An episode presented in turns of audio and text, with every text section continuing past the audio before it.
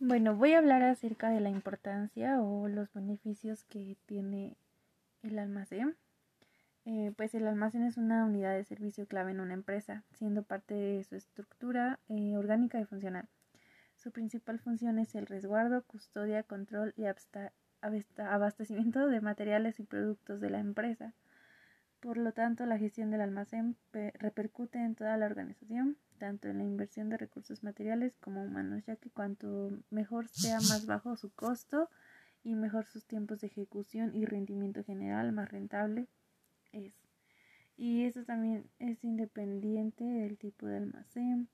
Los beneficios de la gestión de almacenes eficientes son reducción de tareas administrativas, mayor agilidad del desarrollo de procesos logísticos, optimización de la gestión, control de stocks, mayor planificación y disminución de imprevistos, mejora de la calidad del producto, optimización de costos, reducción de tiempos de proceso, mejoras en el servicio y la atención del cliente y el mayor nivel de satisfacción de los usuarios.